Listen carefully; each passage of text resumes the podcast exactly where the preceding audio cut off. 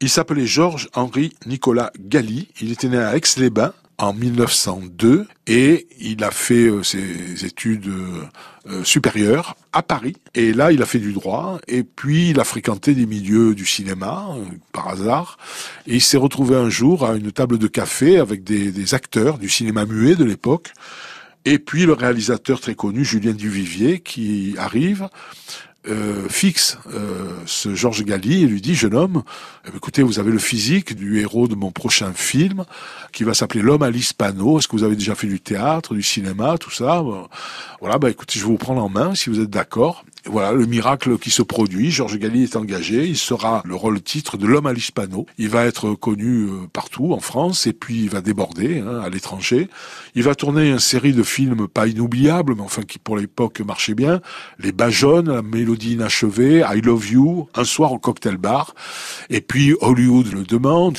Et là, il lui vient une crise mystique. Il dit non, je sens que c'est pas ça que je dois faire. Il va en retraite. Il passe une longue, un long séjour en retraite.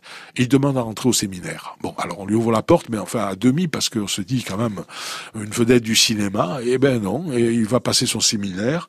On va le nommer pour son premier poste euh, vicaire à Esparon-sur-Verdon, vous voyez, dans le Verdon, pour être sûr de sa vocation. Puis il va être vicaire au Bourillon, à Toulon.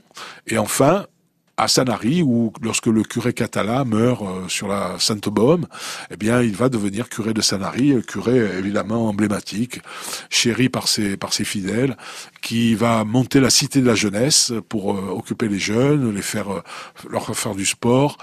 Et d'ailleurs, c'est ce qui est devenu le théâtre Gali, hein, qui, bien sûr, qu'il a cédé, qu'il a donné à la municipalité. Et puis Georges Gali, alors, faisait la messe dans, dans le théâtre l'été parce qu'il y avait trop de monde qui le suivait. tous les people, les acteurs le connaissait, passait le voir à, à Sanary, et on dit qu'il faisait la, quête avec un filet à papillon. Alors c'était génial parce que ça, lui permettait de, refuser les pièces, parce que les pièces elles passaient à travers les mailles. Et, euh, c'est Paul Ricard qui lui prêtait la voiture parce qu'il voulait pas investir dans une voiture. Euh, Paul Ricard lui prêtait une coccinelle de couleur jaune. Oui, mais avec modération.